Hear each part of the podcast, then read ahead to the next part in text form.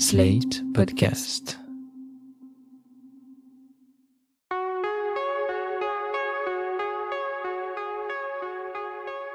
Je m'appelle Thomas Messias, je suis un homme blanc, cisgenre, hétérosexuel, et longtemps, j'ai arpenté Internet en tant que blogueur cinéma sous le pseudonyme de Rob Gordon.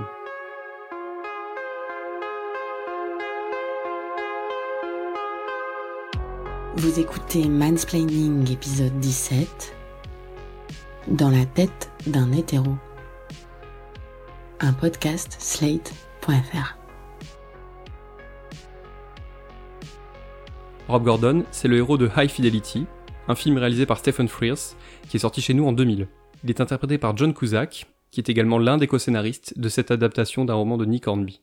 Dans le livre, qui se déroulait à l'origine à Londres, Rob Gordon ne s'appelait pas Rob Gordon, mais Rob Fleming.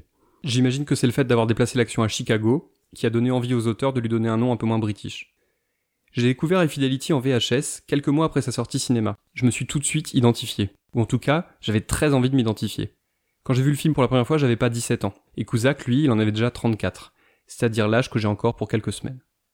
J'avais envie de m'identifier parce que ce mec me semblait cool. Il tenait un magasin de vinyle, il zigzaguait de bar en concert, et puis surtout, sa vie amoureuse était aussi tortueuse que tragique. Le film a beau s'ouvrir sur le départ de Laura, la femme qu'il aime, j'avais tellement envie d'être Rob Gordon, ce loser magnifique. Je voulais pouvoir ruminer mon spleen en écoutant de la musique. Je voulais pouvoir me remémorer toutes ces filles absolument canon avec lesquelles j'étais sorti pendant ma jeunesse. J'ai vraiment beaucoup vu High Fidelity. Comme je l'ai écrit dans un article publié sur Slate en 2015, je pense qu'il m'est arrivé de le voir jusqu'à dix fois dans la même année. Et je me suis dit que ce serait sans doute une bonne idée de clore cette première saison de mansplaining en le revoyant de nouveau, mais avec mes yeux d'aujourd'hui. Dans l'épisode 1, j'ai réalisé que le film Buffalo 66 ne pouvait pas continuer à faire partie de mes films préférés, et c'était aussi triste que libérateur. Et là, ma conclusion est un peu différente, et je dois reconnaître que ça fait beaucoup de bien. Mais commençons par le commencement. Au début du film, Rob se fait larguer par Laura, et il décide de dresser le top 5 de ses ruptures les plus mémorables, pour tenter de prouver et de se prouver que Laura n'en fait pas partie. Mon éternelle liste. Sur une île, c'est celle que j'emmènerai. Le top 5 de mes ruptures inoubliables. Dans l'ordre chronologique.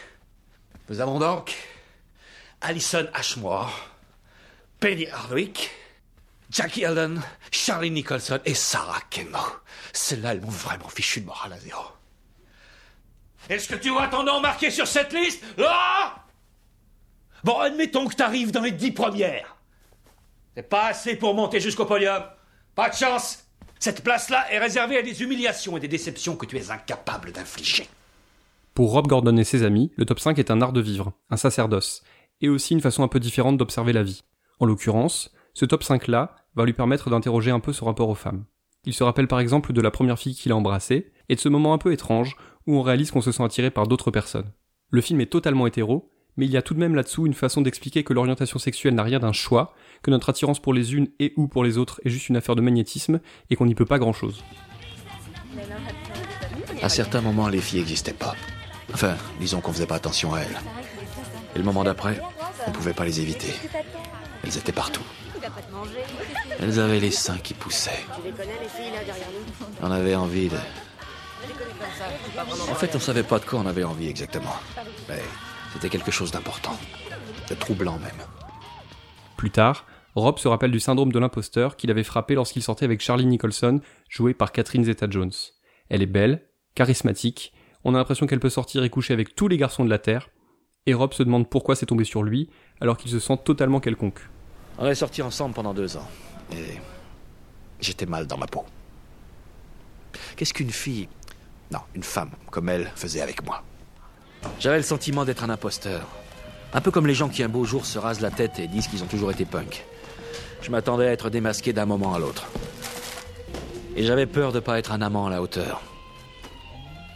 Ça, c'est une problématique qui me parle énormément. Du collège jusqu'à l'âge adulte, quand je rencontrais une fille qui me plaisait, je me suis souvent dit que je n'étais pas assez bien pour elle, avec mon manque de conversation et mon physique lambda. Et généralement, j'avais ensuite la surprise de constater que la fille en question se mettait en couple avec un mec ni plus beau, ni plus intéressant que moi. Je n'ai jamais su comment analyser cette situation. Est-ce que ça veut dire que je surestimais ces filles? Est-ce que ça veut dire qu'en fait elles n'étaient pas très exigeantes et que même un type comme moi aurait eu ses chances? Ou est-ce que ça veut dire qu'elles cherchaient autre chose qu'un mélange entre Albert Einstein et Idris Elba? Je suis jamais vraiment arrivé à trancher. Quand il ne parle ni de musique ni de ses ex, Rob pense à Laura. À plusieurs reprises, on l'entend expliquer qu'il ne sait absolument pas pourquoi elle l'a quitté, pourquoi elle lui a fait tellement de mal. Et puis soudain, c'est le cataclysme. Rob apprend par hasard que Laura fréquente un certain Yann. La seule info dont il dispose, c'est ce prénom, Yann. Et ça suffit à le rendre marteau.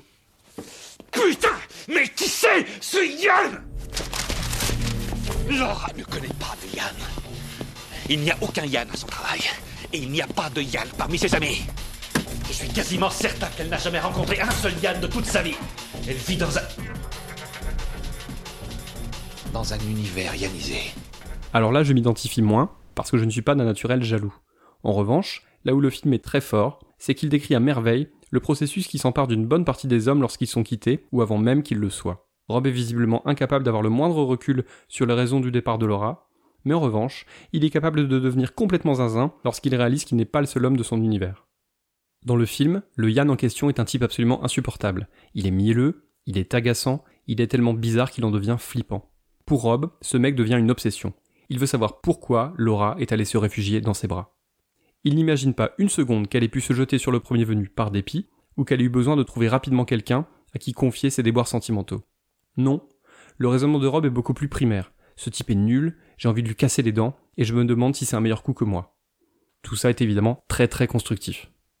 Un peu plus tard dans le film, Rob apprend en fait que Laura n'a pas encore couché avec Yann. D'ailleurs, il y aura ensuite tout un débat destiné à déterminer si le fait de dire qu'on ne l'a pas encore fait signifie qu'on a l'intention de finir par le faire. Toujours est-il que lorsqu'il apprend que la relation Laura-Yann est pour l'instant purement platonique, c'est We Are the Champions dans sa tête. Et il décide de fêter ça en allant coucher avec la chanteuse qu'il a rencontrée quelque temps plus tôt. Oh, je me sens bien. Je me sens super bien. Je me sens un autre homme. Je me sens tellement mieux en fait que je vais aller tout de suite coucher avec Marie de Salle.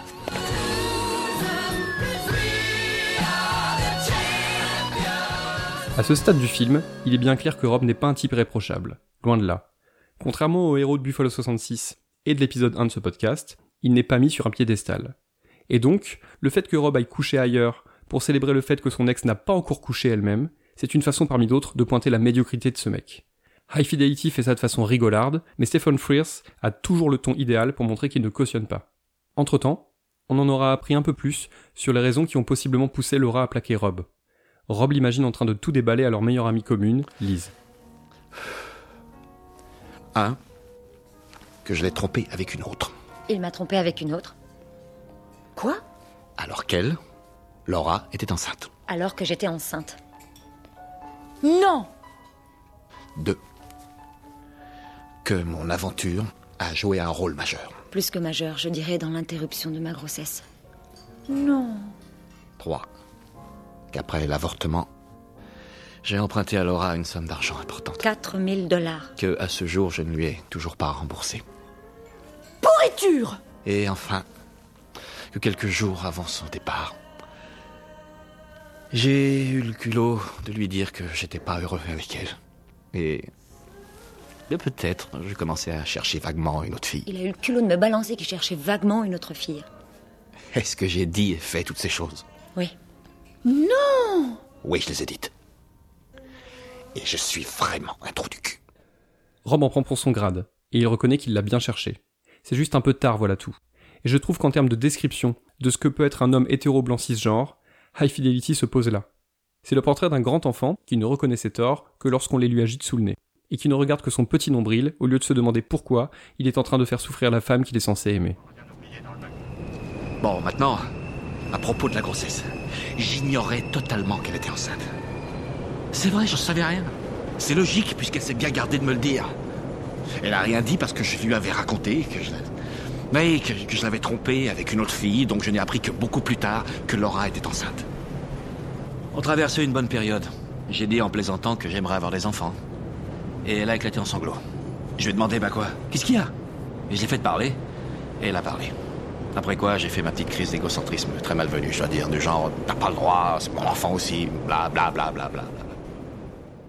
Petit à petit, Rob prend tout de même conscience de ses torts. Ça ne l'absout en rien, mais ça montre qu'il n'est pas impossible de faire amende honorable, d'évoluer un peu, et de se promettre qu'on va essayer d'être un peu moins pourri qu'on l'était auparavant. Ça ne veut pas dire que l'autre doit passer l'éponge sur tous vos comportements passés, mais ça tombe bien, ce n'est même pas ce qu'espère Rob. Dans le film, non seulement Rob se rappelle de ses ruptures les plus marquantes, mais il fait aussi la démarche d'aller à la rencontre de chacune des ex de son top 5, afin d'essayer de comprendre pourquoi sa vie sentimentale est un fiasco. Par exemple, il va dîner un soir avec Penny Hardwick. Penny Hardwick, c'est la fille avec qui il sortait au lycée, mais qu'il a fini par quitter lorsqu'il a réalisé qu'elle ne coucherait pas avec lui. La classe, hein. Alors quand il la retrouve des années plus tard, on peut imaginer qu'il va en profiter pour lui faire ses excuses. Bah en fait pas du tout. Ce qui intéresse Rob, c'est de savoir pourquoi elle n'a pas couché avec lui, alors qu'elle s'est apparemment ruée sur le type qui est venu juste après. Et la réponse de Penny est sans appel. Rob, j'étais très amoureuse de toi. Je, voulais coucher avec toi, bien sûr, un jour, mais pas à 16 ans.